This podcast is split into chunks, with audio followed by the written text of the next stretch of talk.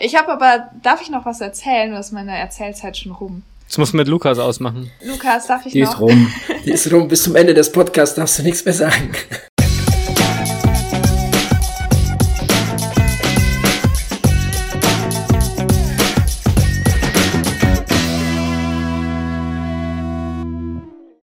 Herzlich willkommen. In voller Besetzung sind wir da zur 194. Episode. Herzliche Grüße aus der Wechselzone. Ich bin selbstverständlich, wie gerade gesagt, nicht alleine. Es sind alle da und dazu gehört die ringturnende Tabea, Hallo Ludwig. der hausgebaut habende Lukas Hallo Ludwig. und der Handschuhverweigerer Adrian. Hallo nach Berlin. Hallo zusammen. So, bevor es lustig wird, ähm, müssen wir kurz äh, ähm, etwas ansprechen, was dieses Jahr ähm, ein trauriges Jubiläum ist. Vor einem Jahr, am 19.02.2020, gab es einen rechtsterroristischen Anschlag in Hanau. Und ähm, das ist schlimm und an solche Sachen denken wir natürlich immer, darüber sprechen wir auch, aber diesmal ist es nochmal ganz besonders, ähm, wie soll ich sagen, geht uns besonders nahe, denn in Hanau da startet ja immer der Brüder Grimm-Lauf. Und wir haben ja so eine gewisse Affinität bei uns im Team hier zu diesem Lauf. Äh, vor allem Tabea und ich haben da schon einige Erfahrungen gemacht. Adrian hat das Athletenleid mitbekommen, wenn die Leute dort gestartet sind. Und deswegen kennen wir teilweise die Ortschaften sogar in Hanau. Also ich war jetzt, glaube ich, schon dreimal dabei. Ähm, kann mich ziemlich genau dran erinnern, wie so die Innenstadt von Hanau aussieht. Man geht dann immer von der Stadthalle in Hanau äh, zum Marktplatz und äh, in dieser Gegend fand unter anderem, nicht nur muss man sagen, aber unter anderem dieser furchtbare Anschlag statt am 19.02.2020 und nachdem wir jetzt gerade am 18.09., also äh, am 18.02., also einen Tag vor diesem äh, Gedenktag aufnehmen, haben wir uns gedacht, sprechen wir es an und äh, denken einfach an die Familien der Opfer und die Opfer sind, ich nenne jetzt nur den Vornamen, weil ich äh, möchte die nicht falsch aussprechen, die Opfer sind Gökhan, Sedat, Sadir Nessa, Mercedes, Hemsa, Hamza, Willi, äh, Fatih, Ferhat und Kaloyan. Das sind die Opfer. Wir gedenken dieser furchtbaren Tat und äh, hoffen, dass sowas am besten nie wieder passiert. So, jetzt wird es ein bisschen schwierig, wieder reinzukommen, aber ich glaube, das war jetzt wichtig. Deswegen gleich einfach die Frage, ich gebe ab, Adrian, wie geht's dir denn? Ähm, mir geht's gut, ja. Ähm, ich muss sagen, ich habe ein bisschen mein Training umgestellt. Äh, die Tabea wird gleich erzählen, warum. Das da möchte ich jetzt nicht äh, vorwegnehmen. Ähm, ja, aber ich freue mich auch äh, über das etwas wärmere Wetter bei heute Radfahren. Ähm, und ja, ähm, das, das, das Training läuft. Also so auf der trainingstechnischer Sicht kann ich jetzt nicht viel sagen. Ansonsten ähm, war die Woche auch ähm, ja ähnlich wie bei Lukas in wahrscheinlich den letzten ganzen Jahr haben wir zu Hause momentan auch einiges am, am Haus ähm, zu tun. Von daher ist, sind die letzten Tage vergangen wie im Nu. Genau, aber ansonsten äh, alles gut. Das hört man doch gern. Tabea, wie sieht's bei dir aus mit Ringtouren und so? Ja, man, äh, man sieht, glaube ich, bei Instagram, dass ich mir die Zeit gerade mit anderen Dingen außer dem Laufen Deswegen totschlage. Ja, nee, Ringtouren ähm, klappt super. Ich habe mich mega gefreut, dass ich jetzt langsam endlich äh, die Kraft besitze, auch mal so ein Workout an den Ringen zu machen. Nicht nur immer halt irgendwie so ein bisschen was zu machen. Ähm, dementsprechend Muskelkater habe ich auch und ich habe immer so tolle Ideen, wie ich fange mit dem Ringtouren an in der Woche, wo ich auch meine Tanzenprüfung endlich richtig vorbereite und sowieso fünf Stunden mit dem Tanzen die Woche noch beschäftigt bin. Das heißt, heute haben wir äh, in der Halle zweieinhalb Stunden zusammen getanzt, natürlich dementsprechend auch Handstände und alles Mögliche gemacht. Ähm, was dann natürlich auch mit Muskelkater nicht unanstrengender war. Und ich glaube, Adrian möchte dazu direkt was sagen. Nein, nicht dazu. Also äh, vielleicht äh, nehme ich jetzt was vorweg, aber nicht vergessen, ich habe gerade gesagt, du klärst die Leute auf, warum ich Ja, mein ja, Training ich- umgestellt habe. Äh, genau. Ja, ja, da, da, das kommt. Ich wollte nur einleitend auf die Ringe-Frage antworten. Nein, ähm, tatsächlich ist es so, dass nach äh, viel hin und her und immer mal äh, hat mir mein Bein, Schienbein, Wade Bereich sehr weh getan und ähm, ich habe ja letzte Woche schon erzählt, dass ich diese Schlechtwetterpause eingelegt habe und im Zuge dessen Manchmal ist das ja so, dass die Muskeln dann erst recht zugehen. Ähm, Habe ich ganz, ganz arge Schmerzen so im Schienbeinmuskel, so tibialis anterior Bereich, äh, Schmerzen bekommen, dass es mir teilweise nicht möglich war. Ähm, also ich, ich hatte wirklich einmal in der Stadt das Problem, dass ich kurz stehen bleiben musste, weil mir der Schmerz so reingeschossen ist, dass ich irgendwie den Fuß nicht auftreten konnte vernünftig. Ging dann auch irgendwann weg, aber das war für mich so der Moment, wo ich gedacht habe, nee, ich glaube, an der Stelle muss ich jetzt gerade mal ein paar Gänge zurückfahren und kann jetzt vielleicht nicht so über ähm, eine normale Trainingswoche, sobald der Schnee wieder weg ist, äh, weiterdenken. Und ja, da das halt vorher auch immer mal Thema war, es war immer so recht willkürlich mit dem Schmerz. Mal hat's wehgetan, mal hatte ich es gar nicht, mal war es ein Anlaufschmerz, dann war es nach einer Trainingseinheit mal da, aber nie so richtig, richtig, ähm, dass es mich behindert hätte. Aber dann musste eben auch eine Entscheidung her und die Entscheidung war jetzt richtigerweise zu sagen, also mit dem Marathon, das schieben wir erst nochmal. Ich mach mal Pause. Ähm, war dann auch nochmal bei meinem Professor äh, der ja auch Sportmediziner ist, hat sich das Ganze nochmal angeschaut und hat dann eben auch, das war gestern erst äh, festgestellt, dass es jetzt nicht so klassisch Schienbeinkantensyndrom ist, was ich eigentlich vermutet hatte, sondern dass ich da höchstwahrscheinlich durch das viele Asphaltlaufen also ich bin ähm, ja in Vorbereitung auf den Basu viel Trail gelaufen, dann bin ich halt komplett umgestiegen auf Asphalt. Das war wahrscheinlich die falsche Entscheidung. Ähm, da hat sich wahrscheinlich äh, ja in der Zeit ein Ödem gebildet zwischen dem Schienbein und dem Wadenmuskel und äh, das ist auch zu merken, ist erstmal nichts Schlimmes, äh, braucht auch nicht viel Zeit zum Heilen, sollte aber unbedingt ausgeheilt werden, äh, bevor man da irgendwie weitermacht. Im Prinzip wie jede Verletzung, ne? die Faszie wird dann zu hart. Ähm, genau, und deswegen hat er mir auch gestern nochmal ins Gewissen geredet und hat gesagt, so wie es jetzt aktuell ist, du machst zehn Tage Pause, danach steigst du wieder ein, alles ist gut, kannst du ganz normal weiter trainieren. Ähm, aber wenn nicht, dann wie gesagt, mit jeder Verletzung kann es chronisch werden und so weiter. Durch dieses Ödem, für alle, die das jetzt super spannend finden, uns hören ja manchmal auch ähm, Physiotherapeuten, ähm, hat eben sich so ein Compartment-Syndrom ausgebildet, was im Prinzip nichts anderes ist, dass die Nährstoff- oder die ähm, Versorgung im Bein einfach nicht so gut ist. Das heißt, dass die Stoffe kommen einfach nicht so gut dadurch. Und deswegen muss das jetzt halt viel gekühlt und ausgestrichen und ein bisschen massiert werden und so. Und dann sollte das aber sich auch eigentlich in Wohlgefallen aus auflösen. Jetzt habe ich sehr viel geredet. Ja, aber war gut zu wissen. Also wir haben das ja auch auf Instagram mitbekommen, dass es dir momentan ähm, verletzungsmäßig auch nicht so gut geht. Ähm, du hast ja einen sehr offenen Text geschrieben, der auch, glaube ich, ganz gut angekommen ist. Und ähm, wir müssen jetzt noch nicht, wir haben nachher noch ein Hörerfeedback dazu, ähm, zum Thema Instagram nochmal zurückkommen. Aber ich finde sowas immer ganz schön zu lesen, wäre falsch gesagt, aber ganz gut zu lesen, eben auch tatsächlich mal zu sehen, äh, wie verarbeitet man sowas, wie reagiert man darauf und was passiert da eigentlich ganz genau. Ähm, also insofern ähm, ein informativer und guter Einstieg, äh, Tabea, wie wir es halt gewohnt sind. Ne? Ja, danke. Ja, ich glaube, das Wichtige war halt einfach mit Adrian dann auch zu besprechen, woher ja. kam es vielleicht, ne? Und äh, wo können wir jetzt eben daraus lernen. Weil es bringt eben nichts, wenn man jetzt einfach erstmal Pause macht und dann macht man weiter wie bisher.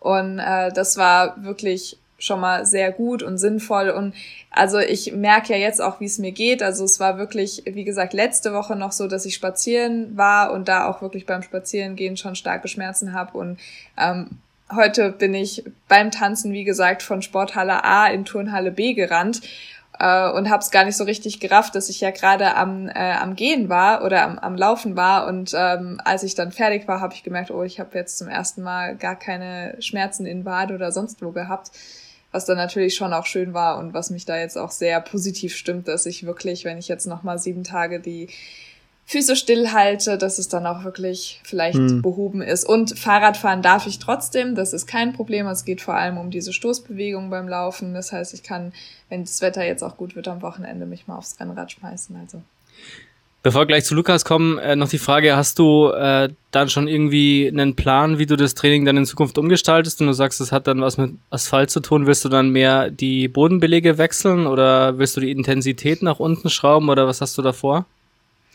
Also ich glaube, dass äh, der Hauptpunkt auf den ich mich erstmal konzentriere, ist tatsächlich der Boden, beziehungsweise auch das gerade Auslaufen. Also wenn ich bei mir die, Beläge, die Bodenbeläge ändern möchte, dann hat es eben auch was mit Höhenmetern zu tun. Also sobald es eben waldig wird, dann ähm, laufe ich mit Höhenmetern, aber auch das ist im Prinzip nicht schlimm, weil die Muskeln dann ja auch nochmal anders beansprucht werden. Das heißt, so von der Idee her würde ich jetzt einfach versuchen, die gerade die lockeren Läufe, die jetzt kein, keine, kein Tempo oder ähnliches drinne haben, ähm, auf den Wald zu verlegen. Genauso gut kann man ja aber auch äh, Fahrtspiele oder Sprints auch einfach gut im Wald machen. Das ist ja kein Problem. Aber genau, das, das auf jeden Fall als erstes und dann ne, sollte das dann wieder auftreten, muss man vielleicht mhm. doch auch, auch mal in den Umfang reinschauen. Ja, dann auf jeden Fall erstmal gute Besserung. Ähm, und, und, deswegen muss Adrian sein Training umstellen, weil der wäre ja mitgekommen am 6.3. Ähm, ja, ja, da gibt's jetzt dann neue Pläne. Ja, also mir mangelt es nie an Plänen. Also von daher, klar, natürlich ist es schade, ne, aber äh, äh, verschoben ist nicht aufgehoben und von daher, ähm, dadurch, dass es ein eh ein virtueller Lauf, Lauf mhm. ist, haben wir den Vorteil, dass wir uns das äh, dahinlegen können, wo es uns passt. Ne, und jetzt wird es einfach aus dem März, wird dann irgendwann Ende April, Anfang Mai. Und das Wetter ist da zu dem Zeitpunkt auch viel besser und freundlicher. Das spielt mir auch in die Karten, ja, das stimmt. Ich habe aber, darf ich noch was erzählen? Du hast meine Erzählzeit schon rum. Das muss mit Lukas ausmachen. Lukas, darf ich Die noch? Die ist rum. Die ist rum. Bis zum Ende des Podcasts darfst du nichts mehr sagen. Erzähl. Ich habe ähm, die Zeit ganz gut genutzt, das wollte ich eigentlich noch gerne äh, ansprechen. Ich habe hab einen 1A-Kundenservice erfahren in den letzten paar Tagen. Und zwar äh, ist mir aufgefallen, dass meine ähm, Garmin. Ja, ich bin ja, ich bin ja Garmin. Jetzt musst du Achtung Werbung sagen. Achtung Werbung, unbezahlt. So. Äh, die hat nach zwei Jahren einen Sprung an der Handgelenkspulsmessung. Ähm, ah. Deswegen hat die keinen, hat den Impuls nicht mehr richtig gemessen. Ist mir das letzte Woche mal aufgefallen. Dann habe ich gedacht, wenn ich schon nicht laufe, dann kann ich ja jetzt dieses Thema auch mal angehen und habe den Garmin Kundenservice kontaktiert und mal gefragt, was man da so machen kann, weil an sich ist es ja keine Garantieleistung mehr. Garantie von der Uhr ist sowieso schon längst abgelaufen, weil ich habe die selbst gebraucht gekauft und so. Ähm, aber die haben mir ein richtig gutes Angebot gemacht für dieselbe Uhr. Ähm, also ein neues Produkt, wenn ich die alte zurückschicke. Ähm, ich glaube, neu kostet die gerade um die 230 Euro. Sie wollten dann 120 für ein neues Produkt haben, was ich echt fair fand. Und äh, dann habe ich gedacht, okay, komm, jetzt laufe ich die Woche eh nicht, dann mache ich das jetzt einfach, habe die Uhr am Montag weggeschickt und heute, ich kann sie euch zeigen, ist die neue Uhr schon angekommen. Und äh, da ich echt zufrieden mit der bin, habe ich gedacht, behalte ich die jetzt auch. Ich hätte sie wahrscheinlich auch erstmal für noch mehr verkaufen können, mir dann was anderes holen können. Aber ja, jetzt äh, bin ich stolze Besitzerin von einer Uhr, die wieder Puls messen kann. Juhu. Sehr gut, sehr gut. Zum Thema Pulsmessung muss ich noch kurz sagen, ähm, ich finde ja diese Pulsmessung am Handgelenk doch sehr fragwürdig, teilweise zumindest. Ich finde, beim Ruhepuls funktioniert es immer ganz gut. Ähm, das kommt auch einigermaßen hin, aber bei manchen Trainings frage ich mich schon, wie das sein kann. Also da habe ich dann halt teilweise bei, keine Ahnung, äh, 450er Pace, 170er ähm, Herzfrequenz. Manchmal stimmt's auch wieder, es ist sehr unterschiedlich. Ich wollte dann eigentlich auch mal wieder mit einem äh, mit einem äh, Brustgurt laufen.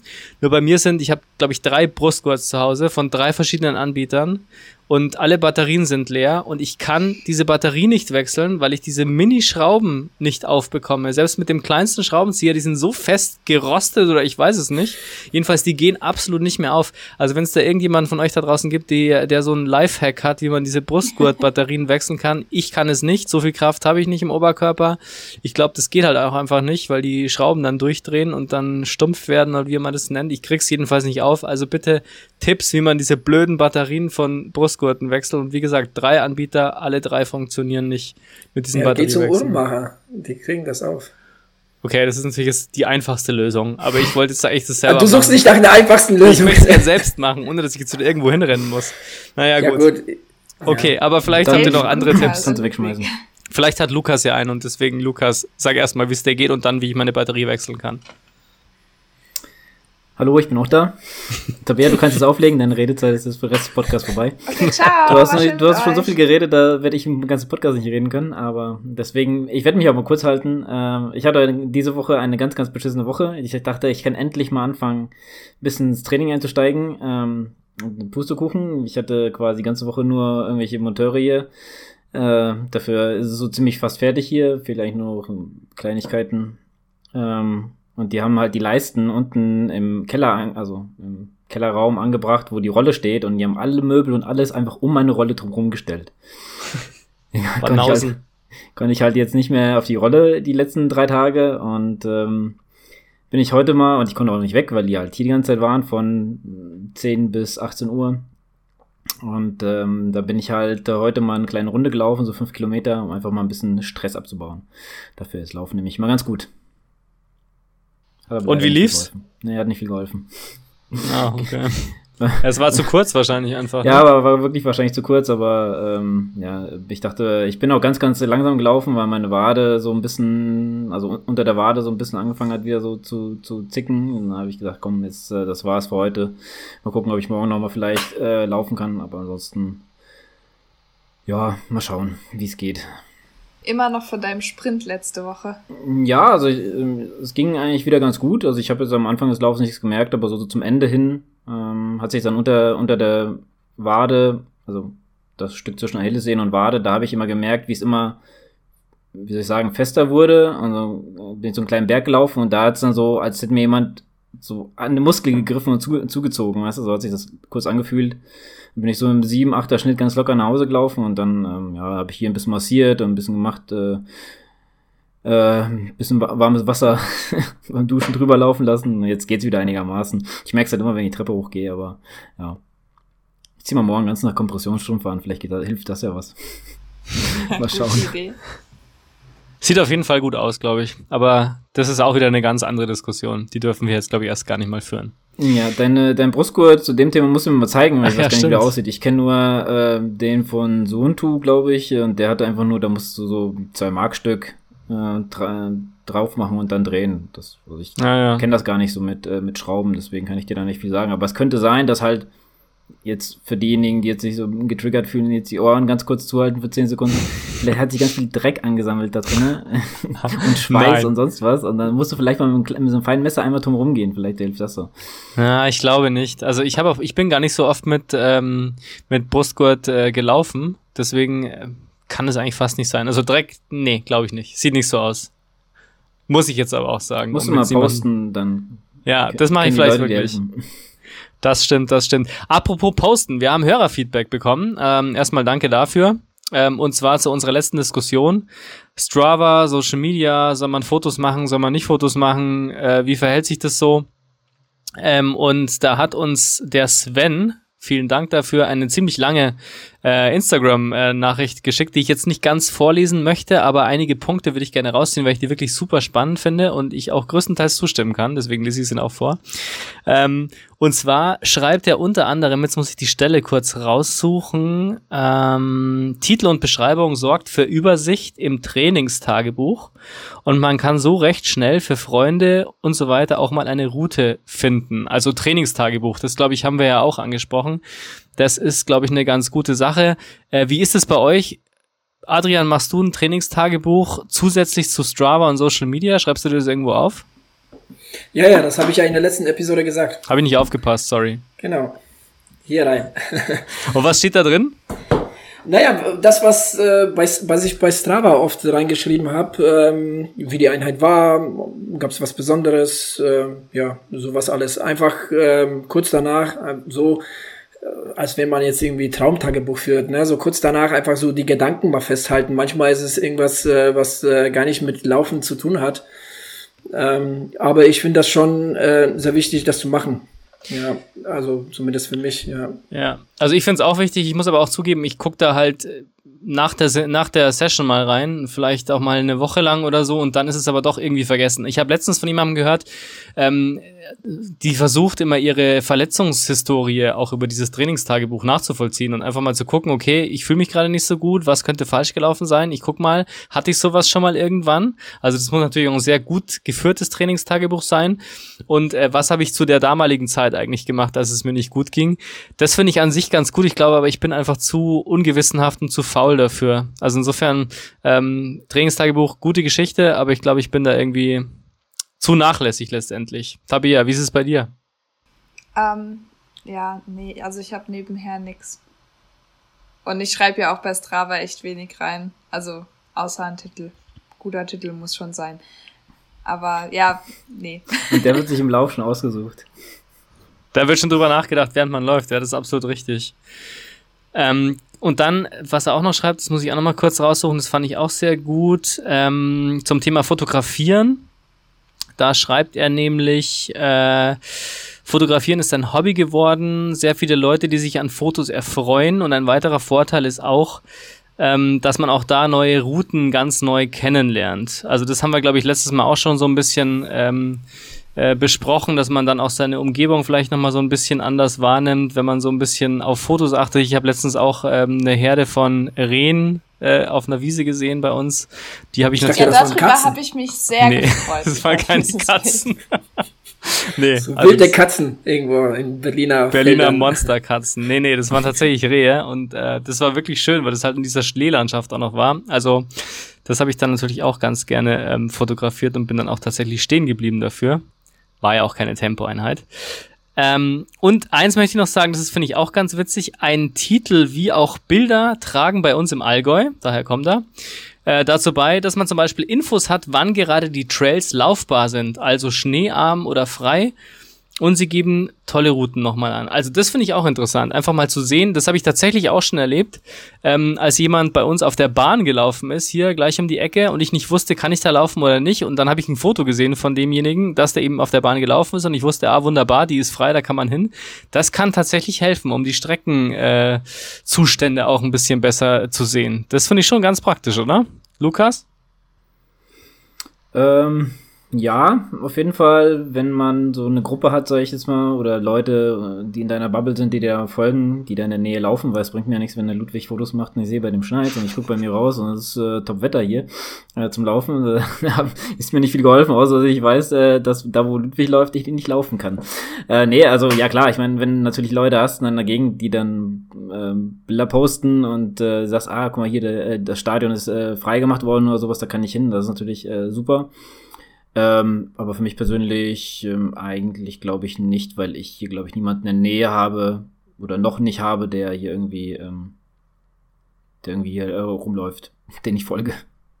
aber zu den Bildern wollte ich auch noch was sagen. Äh, ich war einmal in Florenz und ich war da in der, äh, ich glaube Akademie heißt das, da ist ähm, der David, Michelangelos Davis ausgestellt. Und da gibt's nämlich die Tagebücher von ähm, Marco Polo. Und äh, ich bin da ja sehr, also ich mag ja Geschichte und so. Und ich habe mich, da, da darf man keine Fotos machen, also gar keine, da steht auch jemand daneben. Und ich habe mich da mhm. fünf Minuten hingestellt und mir das Buch angeguckt. Und ich habe das immer noch sehr, sehr präsent im Kopf, weil ich ähm, an den Sachen, die ich jetzt, sag ich mal, fotografiert habe, von dort kann ich mich was gar nicht mehr erinnern, also ähm, auch vielleicht so ein kleiner Tipp, äh, nicht mal Fotos machen, sondern einfach sich mal vielleicht ein paar Minuten auf dieses, diese Umgebung, wo man läuft, konzentrieren und das äh, brennt dich irgendwie in den Kopf rein. Ja, das stimmt. Ich habe das bei Konzerten schon mal erlebt, ne? Wenn dann die ganzen Leute vor allem immer die Opener äh, fotografieren und abfilmen. Ähm, dann halten die ihre Handys hoch und kriegen eigentlich den eigentlichen Effekt von so einem guten Konzerteröffnungssong gar nicht richtig mit, weil sie halt ständig auf ihre Handys gucken und schauen, dass da die Aufnahme passt und sich dann zu Hause das Ganze nochmal auf dem Handy angucken. Also das hätte man auch einfach mit YouTube lösen können und hätte gar nicht aufs Konzert gehen müssen. Das stimmt. Also insofern alles eh später auf YouTube, aber ähm, da, das ist ja auch so, so ein Ding, ja. Man konzentriert sich dann auf andere Sachen und man ja. äh, also muss jeder mal in, in, sich reingehen und gucken, wie oft guckt er sich denn das Bild, das er gemacht hat, nochmal an. Also vielleicht, ja. Ludwig auch sagte, ähm, der führt zwar so ein Tagebuch, aber guckt da vielleicht auch nur noch mal eine Woche rein und danach ist auch wieder, äh, liegt es dann irgendwo. Naja, naja wobei, also ich muss schon sagen, also so, so ähm, wie der Ludwig gerade erzählt hat, äh, von der Läuferin, die da jetzt irgendwie Verletzungsgeschichte aufschreibt, ne, oder so ein Befinden und so. Ich finde, das ist schon ganz okay, ne, wenn, wenn du jetzt irgendwie die gleiche Verletzung hast und zurückblätterst, genauso wie es kann schon, das mache ich auch gerne, jetzt irgendwie zu schauen, ähm, ja, auf Einheiten vor ein, zwei, drei Jahren, äh, ne, ob ich da jetzt was dazu stehen habe, wie habe ich da trainiert, ne, wie bin ich, bin, bin ich da jetzt mit der Situation fertig geworden, was auch immer es sein mag, finde ich schon ganz, äh, ganz spannend, mal so ein bisschen zurückzublicken und zu schauen wie gesagt, muss jetzt nicht unbedingt auf Strava sein, ne? Also das mhm. muss jetzt nicht so das Nonplusultra hier sein, aber schon alleine das zu machen, finde ich schon ganz gut, ja. Lukas hebt die Hand. Genau. Ähm, Ich ähm, stimme dir an Adrian voll und ganz zu, äh, aber dafür, und da gehört auch absoluter Respekt dafür, muss man auch sehr, sehr diszipliniert sein und das wirklich dann immer auch eintragen, weil selbst wenn du es irgendwann mal aus, keine Ahnung, gar keinen Bock, so, gerade jetzt Sommer schön draußen, ich gehe lieber raus, anstatt einzutragen und so, und das, dann fehlt da, da gerade dieses Stück und so, also da muss man, glaube ich, wirklich immer eintragen und sich da konditionieren. Ähm, also es gibt ja viele Sachen. Ähm, wenn man da wirklich so organisiert ist und da dran bleibt, dann ist das eine gute Sache, aber ich weiß von mir aus, äh, also für mich, weiß ich, ich wäre nie so diszipliniert, um das mal einzutragen.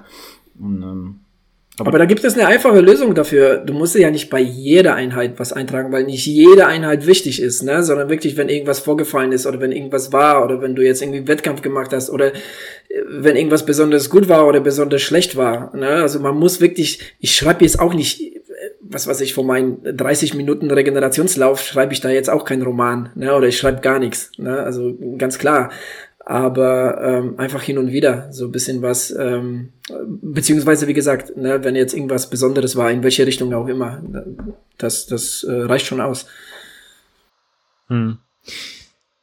Ja, ich würde sagen, ähm, damit nochmal vielen Dank für das Feedback ähm, und äh, Vielleicht zu einer kurzen Rubrik News. Es gibt nicht so wahnsinnig viele News, immer noch nicht. Wir sind immer noch nicht in einer besonders guten Zeit für Wettkämpfe und so weiter. Aber es wird langsam, denn es findet in diesem Jahr der Hamburg-Marathon statt. Aber natürlich nicht für alle, sondern es wird eine Elite-Rennen geben. Und äh, das hat es aber durchaus in sich. Ähm, das ist ein Lauf, der am 11. April stattfindet, ähm, auf einem 10,5 Kilometer Rundkurs in Hamburg und soll so ein bisschen so mehr oder weniger die letzte Chance sein für das Elitefeld, sich für die Olympischen Spiele im Sommer zu qualifizieren. Wir gehen jetzt einfach mal davon aus, dass die stattfinden und offensichtlich die Sportwelt auch. Ähm, und da gibt's zwei spannende Facts dazu zu dem Lauf, zu dem Marathon in Hamburg. Zum einen, ich glaube, heute oder gestern hat Eliot Kipchoge zugesagt. Also der wird dort starten. Das finde ich schon mal ziemlich cool. Der erste Marathon nach dem London-Desaster für Eliot Kipchoge. Ähm, das wird, glaube ich, ganz spannend. Und, aber was ich auch sehr spannend finde, ist, dass äh, Deutsch... Nee, ich bin nicht dabei, leider nicht. Ähm, ich überlege das noch mit Olympia. Dieter aber Beer ich glaube, das schaffe ich nicht. mit dem Gedanken. Schon, ja. leider, leider stimmen die Zeiten noch nicht, aber. Das ist der verschobene Marathon, jetzt kann man ja sagen. genau. Ähm, genau. Aber es, es, sind noch andere äh, Top-Läuferinnen und Läufer dabei aus Deutschland und das ist schon sehr spannend, wer das so alles antritt. Ähm, ich kann es mal kurz äh, referieren. Hendrik Pfeiffer wird dabei sein. Ähm, Richard Ringer wird dabei sein der 2.10.59 gelaufen ist. Ähm, Hendrik Pfeiffer ist 2.10.18 gelaufen. Also da ist durchaus noch was möglich äh, Richtung Olympia. Und äh, wer ist noch dabei? Anne Gabius, glaube ich, ist nicht dabei. Philipp Flieger ist dabei, der ähm, jetzt vor kurzem in Valencia, glaube ich, 2.12.15 neue persönliche Bestzeit ähm, nach einer Horror-Corona-Positiv-Testwoche und revidierten Testwoche ähm, dann dort abgeliefert hat. Das wird auch nochmal spannend, was der nochmal draus macht. Und ich glaube, Tom Gröschel ist auch noch dabei. Ähm, der hat eine 2.13.49 stehen, da wird es wahrscheinlich ein bisschen enger. Und bei den Frauen ist dabei aus dem deutschen Feld, da muss ich jetzt tatsächlich nochmal kurz auf meinem Spickzettel gucken, genau, die Schöneborn-Geschwister, äh, Deborah von der Elge Nord hier in Berlin ist natürlich besonders spannend für mich. Und Katharina Steinrock wird dabei sein, die bei 2,27,26 ist. Und die Olympianorm bei den Männern, ich hoffe, ich sage jetzt nichts Falsches, die liegt bei, weiß es jemand auswendig? Mhm. Ah, ich glaube bei um die 2,10, ne? Ich bin mir aber jetzt nicht ganz sicher. Da muss man, glaube ich, nochmal recherchieren. Googelt das bitte nochmal, aber es gibt auf jeden Fall so zwei, drei deutsche Läufer, die da antreten, die nochmal richtig gute Chancen haben, dabei zu sein. Bei den Frauen kann ich es leider auch nicht genau sagen jetzt. Ähm, aber das wird ein spannendes Ding, glaube ich, am 11. April. Und äh, ja, ich glaube, wir lechzen alle danach mal wieder einen äh, deutschen Weltklasse-Marathon, äh, vielleicht im Fernsehen sogar zu sehen. Mal gucken, wo es übertragen wird. Aber mal eine, kurze Frage dazu, ähm, hm. weil jetzt immer wieder ähm, ja, Marathons stattfinden im reinen Profifeld. Ähm, jetzt einfach nur so mal reingeworfen. Entfernt sich durch die Corona-Krise und durch die reine Profi-Veranstaltung so ein bisschen so den Breitensport von dem Profisport? Geht das so ein bisschen auseinander? Ist das was für die Zukunft? Was, ich meine, ähm, ist die Corona, äh, also Corona wird jetzt nicht irgendwie von morgen auf, von heute auf morgen verschwunden sein. Einfach nur so mal eine Frage, was, was meint ihr? Ist das, ist das was, was jetzt so ein bisschen so den Keil dazwischen treibt in dieser Sportart, wo wir tatsächlich mit Profis an der Startlinie stehen dürfen?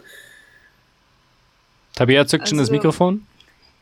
Ja, ja, ich glaube schon. Ich äh, mache mir, also ich stelle mir sogar eine andere Frage. Ich frage mich, wie es gerade Leuten geht, die jetzt, also die jetzt so anfangen würden, eigentlich in den Sport hineinzufinden. Und vielleicht, also gerade das Laufen lebt ja auch davon, dass man dann doch immer mal jemanden vorne mit dabei hat oder recht weit vorne mit dabei hat, äh, von dem man vorher noch gar nichts gehört hat. Und ähm, weil ja Laufen einfach als Individualsportart auch erstmal keinen Verein braucht. Das heißt, solche Leute werden ja auch ab und zu, natürlich ist das nicht die Regel, meistens sind sie ja in irgendwelchen Vereinen, aber ab und zu werden sie ja dann doch bei diesen Volksläufen entdeckt. Ähm, das fällt natürlich komplett weg gerade. Ne? Also diese ganze, diese ganzes, also alles, was in Richtung Talentscouting geht. Und das äh, finde ich fast ein bisschen bedenklich oder ich frage mich, wie, wie man das auffangen möchte. Ja, das gilt dann halt natürlich für alle Sportarten. Ne? Also jetzt, ich meine, der Profi, Klar, der ja. Profi, der Profisport findet ja statt, ne? auch Bundesliga, ne? da wird jetzt auch irgendwie Europameisterschaft und so weiter. Äh, da wird an der Bundesliga wird festgehalten, aber ähm, ich habe hier zwei Jungs zu Hause, die super gerne Fußball spielen würden, dürfen aber nicht. Ne? Und das schon seit fast einem Jahr. Ne? Dürfen die jetzt halt nicht irgendwie an irgendwelchen äh, ähm, Trainings oder äh, regelmäßigen Trainings teil, äh, teilnehmen. Das war hin und wieder war mal das, dann war dann war es wieder abgesetzt, dann war es mal wieder was, jetzt ist gar nichts und äh, jetzt ist auch nicht abzusehen. Von daher klar, ich gebe dir da vollkommen recht. Also das wird das wird auf jeden Fall so der ein oder anderen Karriere ist da Corona auf jeden Fall definitiv im Wege, ne? Oder verhindert sogar welche. Ich glaube, dass es momentan einfach auch ganz stark darum geht, diesen Laufbetrieb wieder so ein bisschen am Leben zu halten oder wieder aufzunehmen. Ne? Und ich meine, natürlich ist es äh, schade, dass es momentan nicht möglich ist, eben mit der Weltelite in einem Wettbewerb zu sein. Das ist ja auch was, was den Laufsport immer ausgemacht hat, zu sagen, ähm, ich bin praktisch mit dem Weltrekordhalter oder mit der Weltrekordhalterin in einem Rennen, bin die gleiche Strecke zur fast gleichen Zeit gelaufen. Ähm, dieselbe Strecke sogar. Ähm, und das ist natürlich etwas, was schon nochmal einen besonderen Reiz ist, wobei ich nicht genau weiß, äh, wenn ich mir so die 30.000 Starterinnen und Starter in Berlin zum Beispiel jetzt äh, angucke, wie viel da jetzt wirklich denken, ich laufe jetzt diesen diesen Marathon mit, weil ich weiß, da ist jetzt auch die Weltelite und ich möchte unbedingt in einem Rennen mit der Weltelite sein. Ich glaube, dass da schon auch sehr viel einfach persönliche Ambition dabei ist. Ähm, ich glaube, wir, die kennen vielleicht auch die Top-Läuferinnen und Läufer da vorne im Spitzenfeld. Die meisten tun es vielleicht gar nicht. Aber trotzdem ist es halt so eine Komponente, die schon auch irgendwo einmalig ist für den Laufsport. Das bricht natürlich momentan komplett weg. Man muss sich halt überlegen, was die Alternativen sind. Ähm, also ich finde persönlich, dass so ein Elite-Rennen in Hamburg besser ist als gar kein Rennen, weil natürlich die Möglichkeit, so ein äh, Rennen sich auch einfach anzuschauen, äh, für die ähm, Beliebtheit oder für die Prominenz des Sports zumindest, der jetzt zumindest nicht abträglich ist. Schlimmer finde ich Entwicklungen wie, das haben wir schon millionenfach diskutiert, aber wenn sich dann halt bestimmtes Equipment so entwickelt, dass die Leute irgendwann sagen, nee, das ist mir nicht mehr wert, ne, das macht irgendwie keinen Spaß mehr. Und das muss gar nicht unbedingt nur der Schuh sein, das kann auch, was weiß ich, die Uhr sein, die immer teurer wird oder immer mehr Sachen kann, die man gar nicht braucht, weil man sie nicht mehr versteht oder so. Also diese Richtung, da sind wir Gott sei Dank jetzt noch nicht, aber da kann es natürlich auch hingehen. Und insofern ich glaube, das sind Dinge, die kann man jetzt momentan sehr, sehr schwer ähm, einschätzen, wo sich das hinentwickeln wird. Was ich mir schon vorstellen kann, ist, dass gerade so Qualifikationsrennen, ne, also so für die Olympischen Spiele oder so, dass die vielleicht eher nochmal gesondert in Zukunft äh, organisiert werden, um da auch nochmal so ein bisschen in der Blase zu sein und vielleicht auch eben auf Rundkurse zu gehen, die dann vielleicht auch einfacher zu organisieren sind und dann vielleicht auch mal Standorte gelaufen werden, die bisher noch nicht so prominent waren. Ich wäre eher für dafür, dass wir von A nach B Läufe machen. Das heißt keine Rundkurse. Keine Rundkurse. So, dass man sich gar nicht begegnet eigentlich quasi. Dass man einfach da hinten läuft und dann, keine Ahnung, irgendwie müsste man natürlich dann, dann wieder einen Transfer organisieren oder so. Das ist dann wieder auch wieder so ein bisschen grenzwertig. Das mm. ist schwierig. Aber ähm, ich habe gerade nochmal die Olympianorm rausgesucht, wenn das noch von Belang ist. Ja. Ähm, 2,29,30 und 2,11,30. Ah ja, ja. Da ist ja durchaus noch was drin. Also selbst Philipp, Philipp Flieger, ähm, der in Hamburg starten wird, da bin ich gespannt, ähm, wie sich das entwickelt. Ähm, wird man sicherlich auch in seinem Bestzeit-Podcast äh, mitbekommen, der hier auch nochmal empfohlen sei. Laufen im Ohr gibt's später noch, ist Schöne ein anderer Grüße. Podcast. Schöne Grüße jedenfalls in die Bestzeitzone. Ja, so viel zu den News in dieser Woche. Ähm, wir haben noch ein paar Themen. Jetzt geht's langsam ein bisschen ums Essen.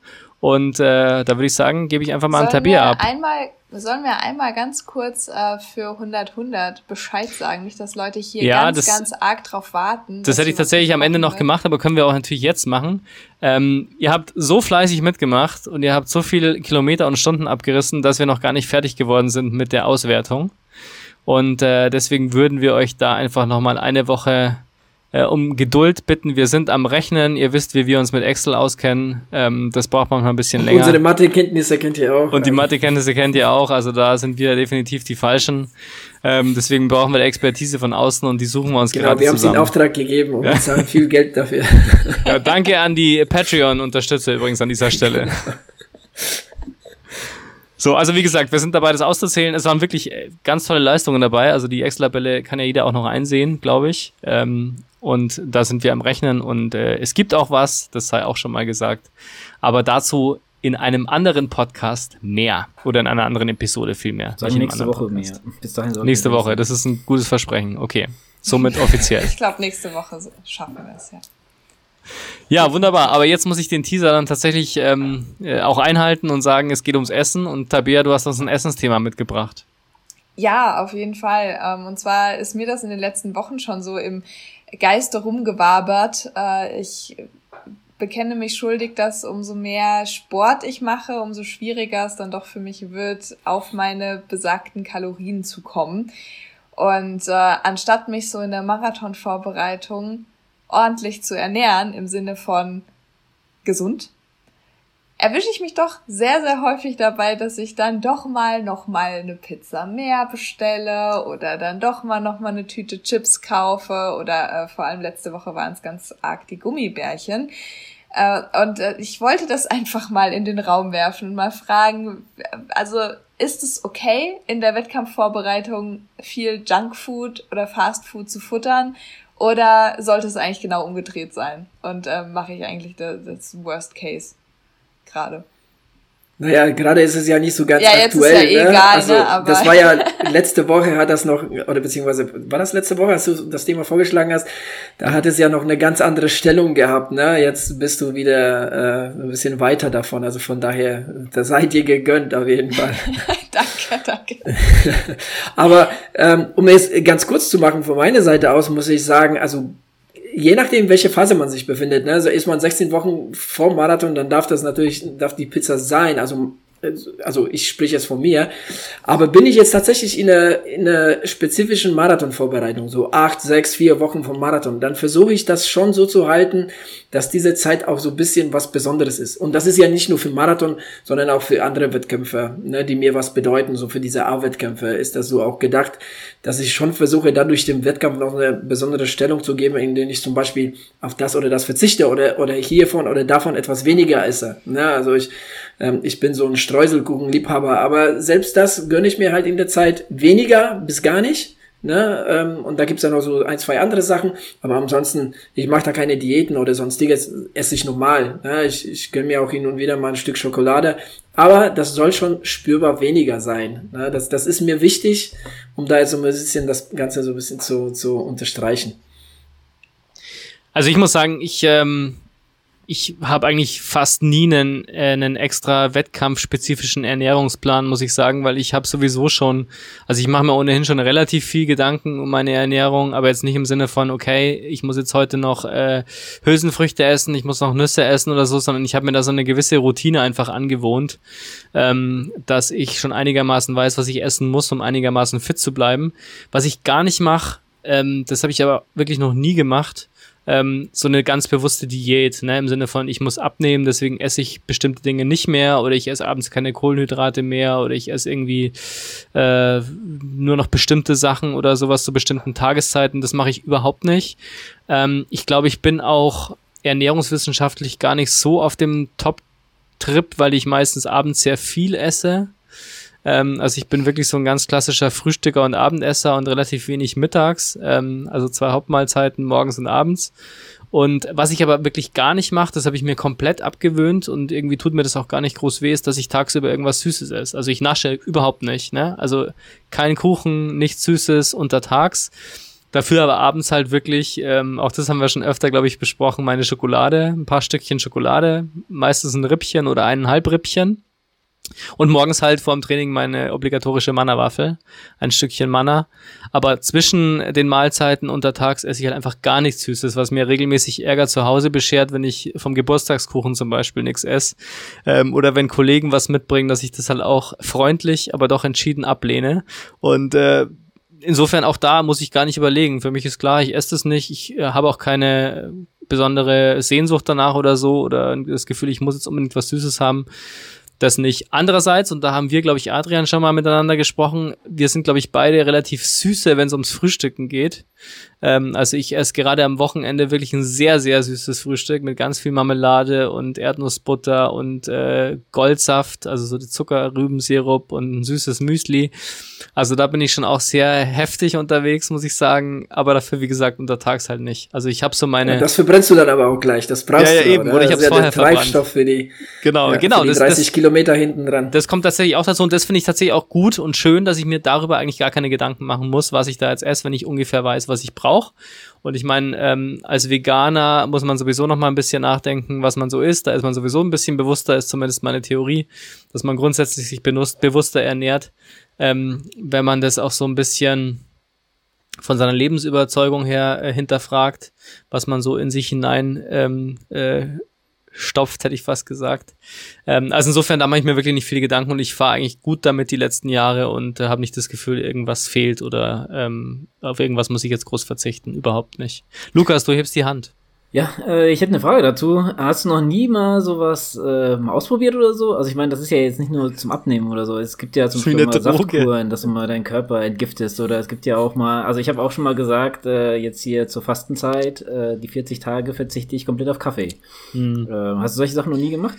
Doch, das habe ich tatsächlich gemacht. Also Fastenzeit war mal ein großes Thema für mich, weil ähm, ich eine Zeit lang dann in der Fastenzeit halt keinen Alkohol getrunken habe, ganz klassisch. Ne? Das mache ich jetzt zum Beispiel gar nicht mehr. Ich trinke ja keinen Alkohol mehr. Aber was ich auch mir abgewohnt habe, ist der Zucker im Kaffee. Das ging tatsächlich über die Fastenzeit. Also das hört sich jetzt total lapidar an, aber das sind so Sachen, wo ich mir heute einfach denke, warum? Warum tut man sich Zucker in Kaffee? Ich verstehe es überhaupt nicht mehr. Ich könnte es, glaube ich, auch gar nicht mehr trinken. Oder würde es gar nicht hinterfragen, warum ich da Zucker rein tue. Ja, oder auch in Tee, genau, richtig. Und da habe ich es mir wirklich abgewohnt, wo ich da einfach gesagt habe, ich tue jetzt mal die 40 Tage Fastenzeit keinen Zucker in Kaffee und habe es danach nie wieder getan. Ähm, also insofern, das sind so Sachen, die können dann schon helfen, ne? Aber das ist, glaube ich, auch so ein bisschen eine Verzichtfrage. Das hat jetzt nicht unbedingt was mit Abnehmen zu tun. Also ich habe es jetzt auch damals nicht wegen Abnehmen gemacht, sondern einfach mal, um das auszuprobieren und mal zu hinterfragen, ist es eigentlich nötig oder ist es wirklich das, worauf man dann tatsächlich verzichten kann, ohne dass es weh tut? Ja, das ist ja, ist ja das, was ich auch meinte mit dem, ähm, das es gibt ja nicht nur Diäten, sondern es gibt ja auch solche Sachen, wo du auf einmal, vielleicht mal einen Monat lang auf die Mannerwaffe ja. verzichtest. Ja, das, das finde ich schon ganz interessant, ob das geht. Aber da habe ich momentan ehrlich gesagt auch relativ wenig, was ich mir wegnehmen könnte. Also da ein bisschen Lebensfreude also muss schon eine, bleiben. Eine Mannerwaffel. Die sei mir doch wirklich vergönnt, Leute. Eben, ja, würde ich auch sagen. Ja, was, wenn er dann hier zur Aufnahme kommt und schlecht gelaunt ist. Ja, genau. Das ist meistens, wenn ich hungrig bin. Deswegen esse ich abends lieber viel, bevor wir hier aufnehmen. Ja, zum Thema Manna-Waffeln und Fastenzeit, da haben meine Mitbewohnerin und ich gerade ein riesengroßes Problem. Äh, und zwar hatte sie am Montag Geburtstag und äh, ja, also sie hat ja auch, oder ja, wir haben uns da auch so ein bisschen zusammen in diesen Süßigkeitenwahn reingesteigert, muss man ganz ehrlich sagen, weil wir sehr viele, sehr viel Zeit miteinander verbringen und äh, dann natürlich auch immer die Süßigkeiten teilen und irgendjemand hat immer Süßigkeiten zu Hause und äh, deswegen haben wir ja an ihrem Geburtstag am Montag entschieden, dass wir jetzt ähm, auf Zucker komplett fasten. Aber jetzt nicht nur Süßigkeitenzucker, sondern wirklich so Joghurt mit Zucker, Milch mit Zucker, all diese Sachen, wo halt einfach Industriezucker zugesetzt ist, mal äh, über die Fastenzeit wegzulassen. Problem ist nur, dass äh, meine Mitbewohnerin nee, meine Mitbewohnerin hat zum Geburtstag eine Riesenpackung Manna-Waffeln mit, äh, mitgebracht bekommen. Die steht jetzt natürlich ungeöffnet in unserer Speisekammer. Ah, du hast doch meine Adresse, oder? Aber das sind die mit Zitrone, die magst du ja nicht so gern. Nee, die mag ich nicht so gern, das stimmt. Ja, das ist das Problem. Das ist auch das Gute für mich, das rettet mich ein bisschen. Ich finde die nämlich auch nicht ganz so geil. Ich glaube, wenn es die richtigen wären, dann ähm, hätte ich hier echt zu kämpfen. Aber es macht das Ganze schon schwierig, wenn du weißt, du hast halt irgendwie so 500 Gramm Manna zu Hause, aber willst du das jetzt 40 Tage nicht essen? Aber ich bin mal gespannt. Also ich bin eigentlich gar nicht so der Fastenmensch oder mal was weglassen, aber gerade bei Zucker ähm, habe ich jetzt immer mal schon mal wieder gehört, dass es gerade so konzentrationsmäßig und entzündungshemmend im Körper ganz gut funktionieren soll. Deswegen wollte ich das gerne mal ausprobieren. Aber jetzt nicht ähm, bedingt bis Ostern, sondern ich bin schon sehr stolz auf mich, wenn ich das jetzt vielleicht mal zwei, drei Wochen durchhalte. Weil es ja wirklich so in allem ist, ne? Also auch so Aufstriche oder Wurstersatz oder so. Genau, das wollte ich gerade fragen. ähm, da ist ja wirklich was überall drin ist und äh, quasi, wenn du jetzt mir fällt gerade gar nichts ein, ähm, Sahne oder sowas nimmst, guckst du dann auch, ob da Zucker drin ist oder also wirklich komplett gar nichts oder sagst du, ja. okay.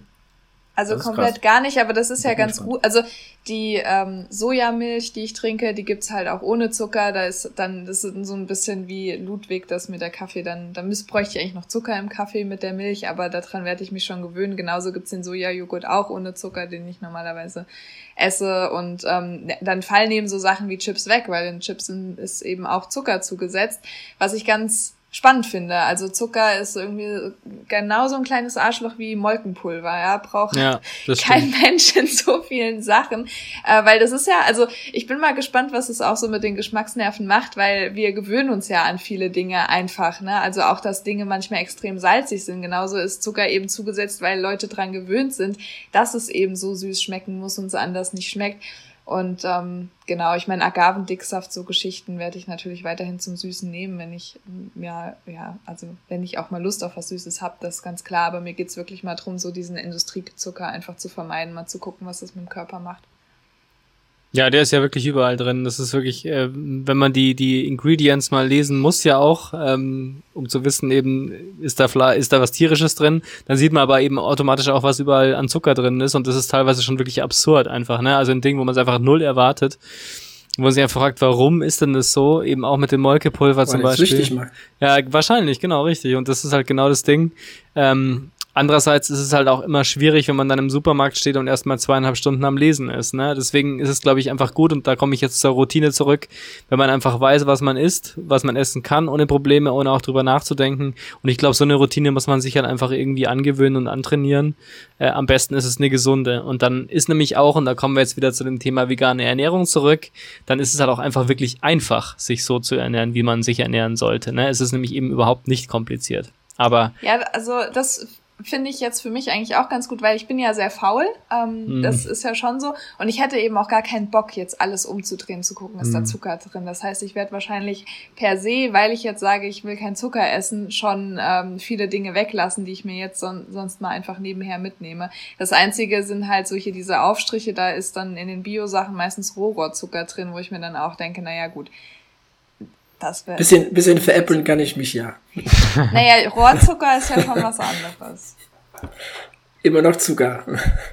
Das stimmt, aber mir geht's ja um den Industriezucker. Also wie gesagt, in ganz, in, in, ganz, ganz, ganz kleinen Sachen. Und der Toskana-Aufstrich ist ohne Zucker. Also soweit habe ich mich schon belesen, weil die Aufstriche brauche ich schon. Ja, aber sonst wird's wahrscheinlich einfach schon per se gesünder, wenn man keinen Bock hat, so lange im Supermarkt zu stehen. Ja, auf jeden Fall. Einfach bewusster. Apropos Bewusstsein. Ähm, wir haben uns mal überlegt, wenn wir jetzt nicht das tun, was wir immer tun, ne? also laufen, schwimmen, Fahrrad fahren, welche Sportart würden wir dann eigentlich betreiben? Wir hatten die Frage mitgebracht eigentlich? Ich natürlich. Ah ja, wer sonst? Der Fragenbringer, die Fragenbringerin. ja. ja, dann sag, fang doch gleich mal selbst an. Was würdest du machen, außer Ringtouren jetzt, das du neu für dich entdeckt hast? Ähm, was würdest du für einen Sport betreiben, wenn du nicht das tun würdest, was du ohnehin machst? Mm, ich glaube, ich würde wirklich Richtung Touren gehen, weil jedes Mal, wenn ich turne, denke ich mir, oder auch wenn ich Turner sehe, sehe, denke ich mir, ist krass, was die Männer und Frauen für eine Körperbeherrschung einfach haben und mitbringen und äh, wie ganzheitlich diese AthletInnen auch einfach sind. Ne? Also äh, einfach auch mal so einen Handstand über mehrere Sekunden zu halten. Ich glaube, wenn ich mehr Zeit hätte, weil ich einfach nicht laufen würde, dann ne, spiegelt sich wieder in sieben Stunden beispielsweise, die ich trainieren könnte, würde ich, glaube ich, echt sagen, ich will diese ganzen Tourenelemente, so Touren am Reck, Touren äh, auf dem Boden auch, würde ich unheimlich gerne können. Ne? Mein Spagat gehört ja irgendwie auch dazu. Ich glaube, da könnte ich gut meine Zeit drauf verwenden. Ähm, genauso auch tanzen. Also äh, sich wirklich auch, also ich glaube generell würde es mir sehr darum gehen, einfach äh, nochmal ganz andere Bewegungsformen so körperlich zu erkunden, auszuprobieren. Äh, und da fehlt, ja, wenn man wirklich viel läuft, viel Fahrrad fährt, viel schwimmt, eben auch einfach Zeit für. Ne? Es ist ja nicht so, als würde ich das gar nicht machen. Ich mache ja hier auch immer mal was an den Ringen, aber halt nicht so ausführlich, wie man es machen müsste, um da wirklich so eine Art Perfektion anstreben zu können. Wann glaubst du denn, ist es zu spät? Was? Wann glaubst du, ist es zu spät, um umzuswitchen? Also man hat ja irgendwann so eine gewisse Expertise und eben auch so ein bisschen äh, sich was angearbeitet. Glaubst du, dass es immer wieder gehen kann, dass du sagst, du willst jetzt einfach was komplett anderes machen oder ist irgendwann der Zug einfach abgefahren, um wirklich gut darin auch zu werden? Bis zum gewissen Punkt. Es kommt eben auch, ich glaube, es kommt wirklich drauf an. Also ich bin zum Beispiel jetzt äh, jemand, äh, ich bin von Hause aus, also meine Mutter hat mich in jeden Verein geschickt und jede Sportart ausprobieren lassen, die ich irgendwie machen wollte. Das heißt, ich bin von Kindesbeinen, ähm, habe ich schon alles gemacht. Auf Händen rumgelaufen, Räder geschlagen, Fußball gespielt, Hand, also alles Mögliche irgendwie. Und ich glaube, wenn du das so mitbekommen hast von zu Hause und so ein Grundverständnis für deinen Körper mitbringst, ist es vielleicht was anderes, auch dann mit 40 noch zu sagen, so ich habe jetzt aber Bock mit dem Klettern anzufangen ähm, als wenn du vielleicht so diese Grundbeweglichkeit gar nicht hast, also dieses Körpergefühl. Ich glaube, es geht immer sehr viel um Körpergefühl. Äh, ich glaube schon, dass es dann auch irgendwann zu spät sein kann, wenn du einfach nie gelernt hast, mit deinem Körper ähm, richtig, also in Anführungsstrichen richtig umzugehen obwohl das auch wieder eine gewagte These ist. Ne? Also ich meine, bis zum gewissen Punkt kannst du immer neue Dinge lernen. Nur ob es dann in unseren Augen noch ästhetisch schön und ähm, perfekt wird, das wage ich mal zu bezweifeln. Aber ich glaube, du kannst dein Bewegungsrepertoire in jedem Alter noch äh, sehr weit ausbauen, das auf jeden Fall. Ja, aber ich glaube, alles, was du so in der in der Kindheit schon mal gemacht hast, äh, wird dir wahrscheinlich leichter fallen. Ähm, hm. wieder zu erlernen. Adrian. Wie sieht's mit Spagat aus? Ja, der kommt ja noch. Ich bin okay. da dran. Geht viel besser, wenn ich nicht laufe übrigens. Kommt viel weiter runter. Also, ich gehe mal davon aus, dass wenn jemand irgendwie im hohen Alter Lust an Sport hat, dann hat er jetzt irgendwie so eine Neigung dazu. Ne? Dann kommt, das kommt, glaube ich, nicht von, von null auf, keine Ahnung, 40 oder 50, dass man jetzt sagt, außer jetzt vielleicht, dass man jetzt in Fitnessstudio geht oder mal ein bisschen laufen geht, weil Turnen, ne, Klettern ist schon so ein bisschen ausgefallenes. Da traut sich nicht jeder in dem Alter, aber wenn man schon ja schon eine Zeit lang Sport gemacht hat und wirklich mit Herzblut dabei ist, dann geht das. Also ich sag mal, Turnen ist wirklich eine Ausnahmesportart, die man wirklich in Kindesalter irgendwo erlernen muss, weil das, das alles, was die da treiben, das, das schaffst du einfach nicht mehr irgendwie mit, mit 30 schon nicht mehr wahrscheinlich äh, äh, zu machen, bis auf die paar Grundsachen, aber ähm, alles, alle andere Sportarten, ich finde, äh, ja, das ist alle einfach, du sprachst jetzt auch von Perfektion. Also Perfektion ist vielleicht anzustreben, aber wahrscheinlich nie erreichbar. Ne? Also es ist, ähm, es ist immer eine, eine, eine, eine ja, eine, eine eigene ja, Motivation. Was will ich denn in der, in der Sportart erreichen? Will ich, will ich überhaupt irgendwie was, was ich klettern können oder will ich überhaupt irgendwie mich, mich, äh, keine Ahnung, über fünf Kilometer äh, trauen oder im Marathon laufen. Äh, also das, das ist immer so so eine individuelle Geschichte, ne, was was was da jeder damit machen will. Aber ich finde, es ist nie zu spät, irgendwie mit mit äh, mit einer neuen Sportart anzufangen und es tut sogar, glaube ich, dem Körper ganz gut, ne, da jetzt irgendwie nach einer Zeit mal mit mit äh, hin und wieder mal was anderes zu machen, als jetzt nur Laufen, Schwimmen oder Radfahren. Also ich glaube, ich habe ähm, ich habe noch nie eine Sportart ausprobiert, die wirklich ähm, was komplett Neues oder anderes für mich wäre, weil ich glaube, da bin ich zu sehr, ja, ängstlich würde ich nicht sagen, aber ich habe irgendwie nicht so den Drang, ähm, so Sachen auszuprobieren, die irgendwie komplett ungewohnt für mich sind. Ne? Ich hätte zum Beispiel irgendwie nicht den Drang danach, irgendwie in den Klettergarten zu gehen oder überhaupt zu klettern oder keine Ahnung, zu fechten oder was weiß ich, ne? Also einfach Dinge, die man, die man, mit denen man noch nie irgendwie was zu tun hatte.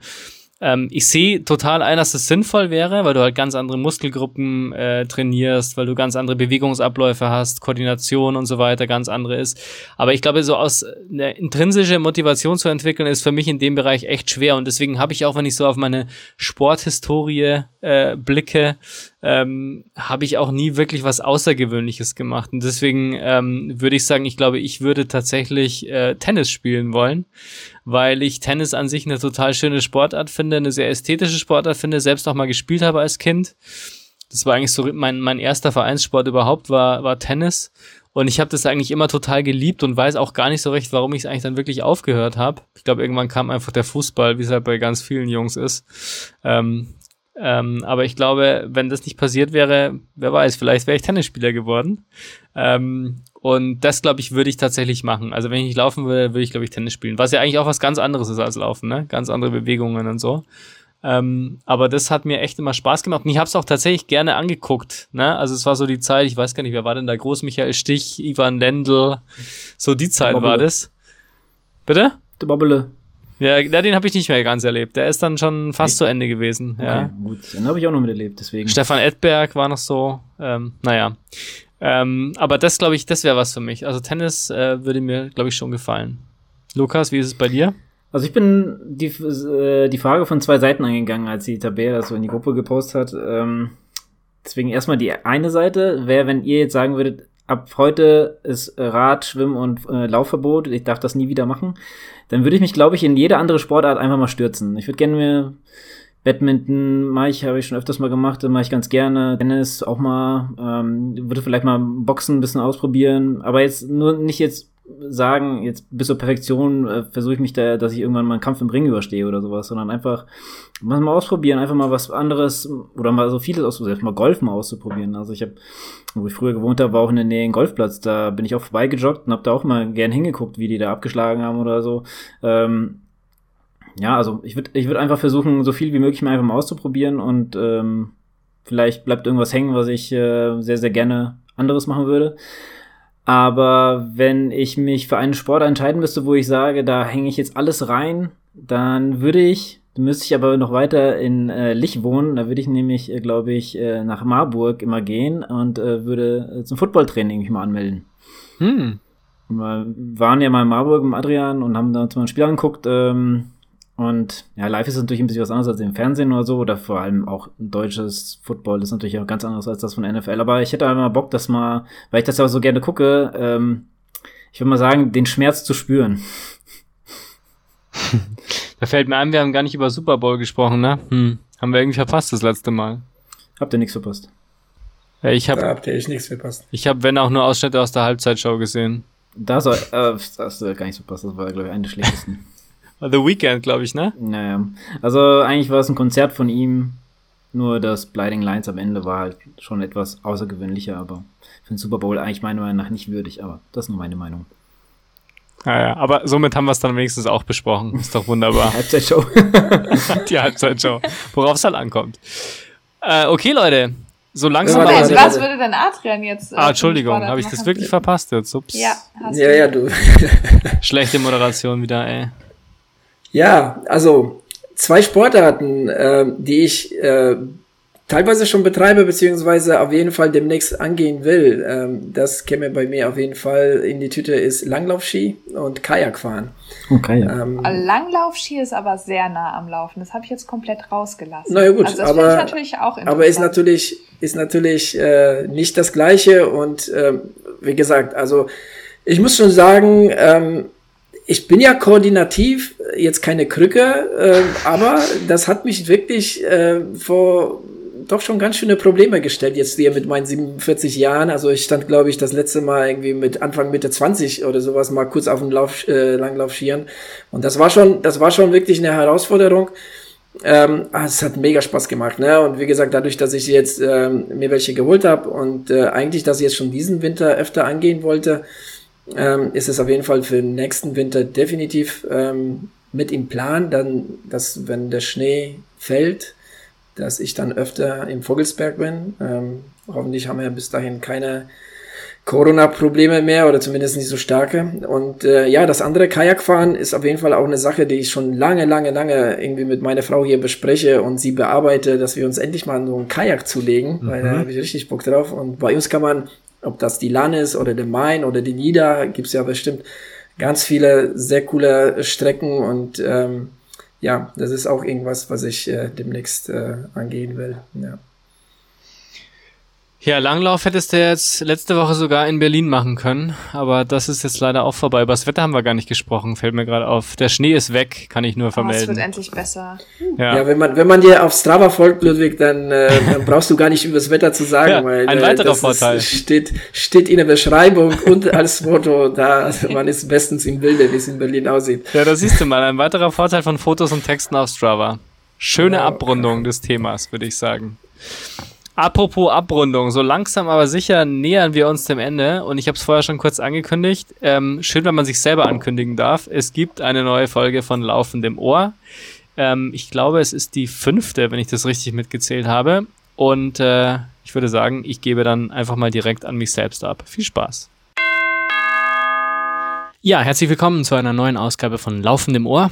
Ich habe euch wieder einen Podcast mitgebracht. Es ist ein Podcast, der ja zu einem aktuellen und leider sehr traurigen Anlass passt, der aber auf jeden Fall sehr hörenswert ist. Es geht um den Anschlag, um den rechtsterroristischen Anschlag in Hanau am 19. Februar 2020, der sich in diesen Tagen jährt. Wir haben in der Episode auch kurz darüber gesprochen.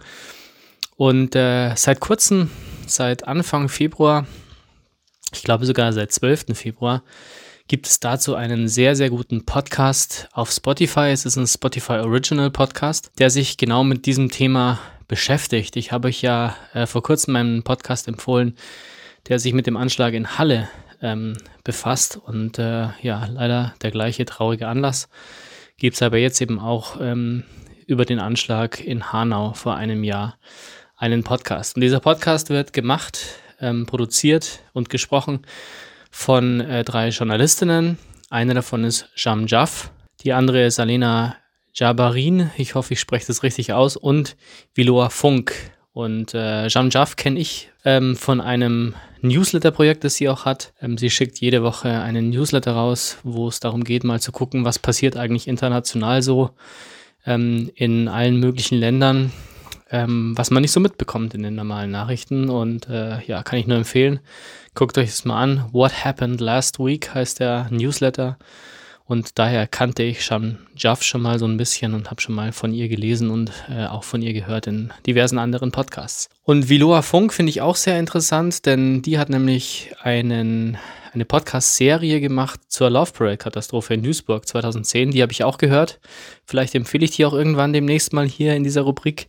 Der ist nämlich auch wirklich ganz, ganz großartig. Aber darum geht es jetzt nicht in dieser Woche.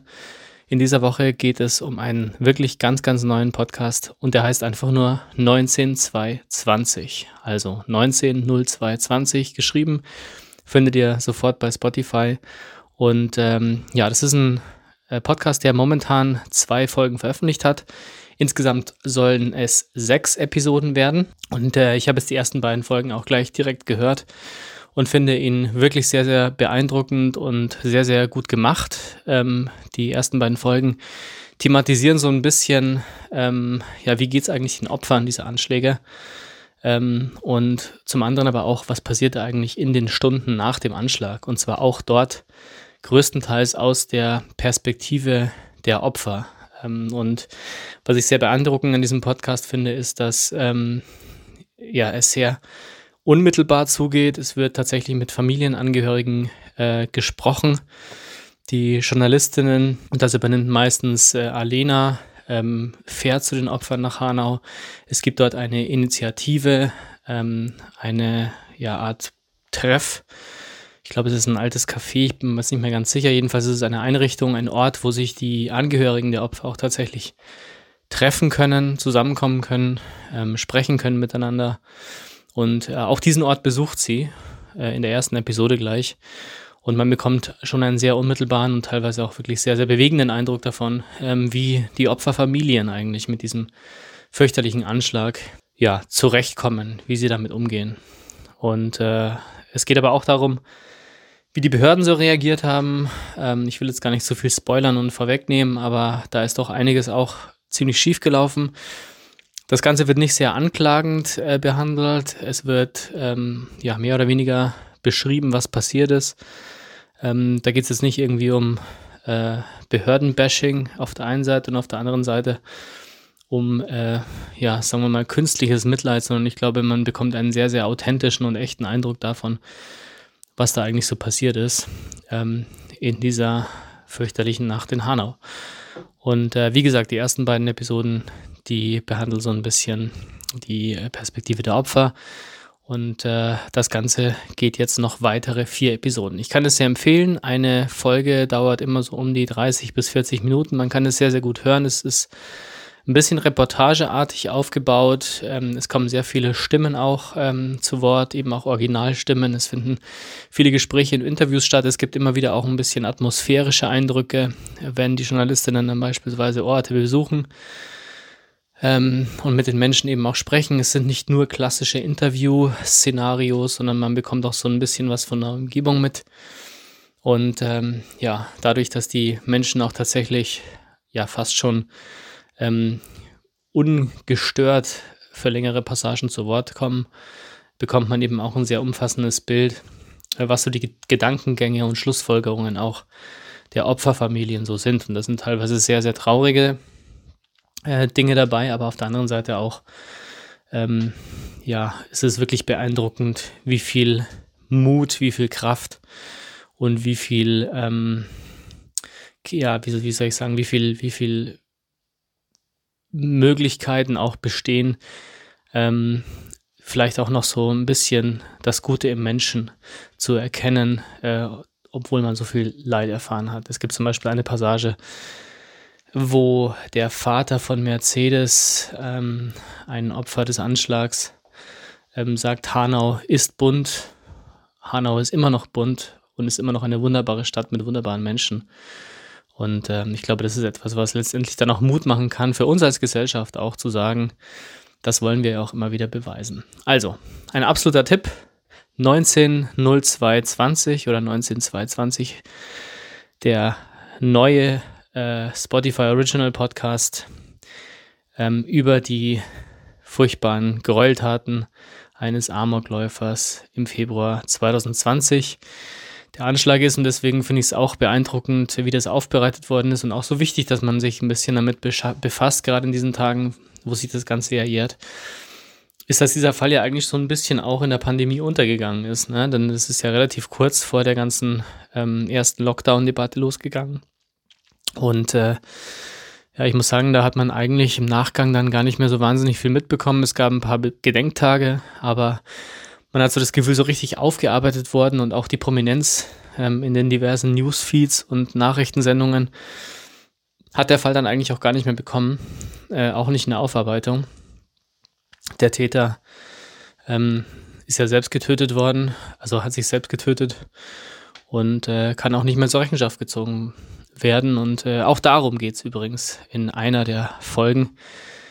Und am Schluss vielleicht noch, um auch zu zeigen, welche Themenvielfalt man bei diesem Podcast findet, ist, auch in der zweiten Episode geht es darum, ähm, was eigentlich passiert mit den Todesopfern nach einer solchen Tat. Da geht es dann darum, dass die dann ähm, zur Autopsie kommen müssen und wann eigentlich eine Familie ähm, mit dem Tod des eigenen Kindes ähm, konfrontiert wird und äh, was man da so alles erfährt, wenn es zum Beispiel darum geht, ob man das Opfer vor oder nach der Autopsie erst sehen darf. Und das sind Themen, die hat man, glaube ich, gar nicht so wirklich auf dem Schirm, wenn man sich mit solchen Fällen befasst. Und auch für solche Themen und für solche Perspektiven und für solche, ähm, ja, oftmals nur Randerscheinungen in den normalen Nachrichten, auch dafür und gerade dafür hat dieser Podcast einen sehr, sehr sensiblen und äh, deutlichen Blick. Also hört rein, ich kann euch das wirklich empfehlen. Richtig gut, nicht unbedingt was, was gute Laune macht, aber etwas, was sehr wichtig ist und was wirklich vor allem auch sehr, sehr gut aufbereitet mal wieder ist, ohne große Effekthascherei, sehr, sehr unmittelbar. Und äh, insofern dringende Empfehlung. Ähm, das, glaube ich, ist auch ähm, im politisch-gesellschaftlichen Kontext sehr, sehr wichtig. Ich nenne die Namen der Opfer an dieser Stelle jetzt nicht, denn das werden wir in der Episode tun.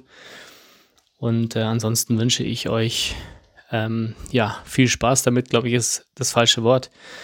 Aber ich glaube, man gewinnt sehr viel mit diesem Podcast und deswegen dringende Empfehlung. Und äh, insofern zurück ins Studio. Bis zum nächsten Mal. So, das war die aktuelle Ausgabe von Laufend im Ohr. Und damit sind wir nun wirklich am Ende angekommen. Ähm, erstmal nochmal vielen Dank, ich habe es vorher schon gesagt, an alle, die uns unterstützen auf Patreon. Und diesmal vorbereitet hat Adrian die Adresse für euch. Welche Adresse meinst du denn jetzt? Patreon. Achso. www. Wechselzone 4. Das reicht nicht aus. Patreon.com Wechselzone 4. Genau. Slash So. Wechselzone 4. Okay, Ihr googelt könnt das einfach einfach auf patreon.com gehen und dort auch Wechselzone 4 eingeben im Suchfeld, dann seid ihr auch da. Das stimmt. Und ihr könnt auch einfach in die Shownotes gucken, beziehungsweise in ganz unten die Beschreibungen sind ja immer dieselben. Da ist auch das Kilometerspiel drin im- mittlerweile. Das Kilometerspiel, auch sehr gut. Da sind wir nämlich auch dabei. Da sind wir inzwischen. Sind wir noch Top 1? Da sind wir noch die Wir waren ersten. letztes Mal auch noch Zweiter. Oh, okay. Ja, also ganz erster sind wir nicht. Ich glaube, wir sind immer noch jetzt ja weiterhin Zweiter. Ja. naja. Ja, weil ich meine Kilometer nicht beisteuern kann. Sorry, Leute. Aber, ähm, also wie, wie ich schon irgendwie in den letzten zwei Episoden gesagt habe, also das ist wirklich jedes Mal, wenn ich da drauf gehe, ist da mindestens ein, zwei, ähm, sind da ein, zwei Personen mehr drauf. Also das ist schon mal richtig cool. Ne? Ich glaube, momentan sind wir schon bei 25, wenn ich richtig gesehen habe. Das ist schon eine richtig coole Sache. Sehr cool. Dann habe ich äh, für den Sommer eine coole Challenge, dass wir mal dann alle uns auf Platz 1 hieven. Bis dahin Ja, sehr gut. Das läuft doch schon mal sehr gut. Seid dabei. Kilometerspiel. Ähm, alt, aber immer noch gut. Ähm, dann sind wir auf Instagram, auf YouTube und äh, es gibt eine Facebook-Gruppe. Und äh, somit habt ihr viele Möglichkeiten, mit uns in Verbindung zu treten. Wenn ihr Podcast-Tipps habt oder sonstige Tipps, Essenstipps, Süßigkeiten-Tipps, Ernährungstipps, schreibt uns die auch gerne. Tabea? Und vor allem bitte gerne, ich würde gerne wissen, welche Sportart ihr machen würdet, wenn ihr nicht lauft. Ja, Oder das ist Radfahrt oder schwimmt. Fände ich Das ist tatsächlich ein gutes Thema, das stimmt. Schreibt uns das, wir lesen es dann auch gerne vor beim nächsten Mal. Und ansonsten würde ich sagen, verabschieden wir uns und wünschen euch eine schöne frühlingshafte Woche. Tschüss. Ciao, ciao. Tschüss. Tschö.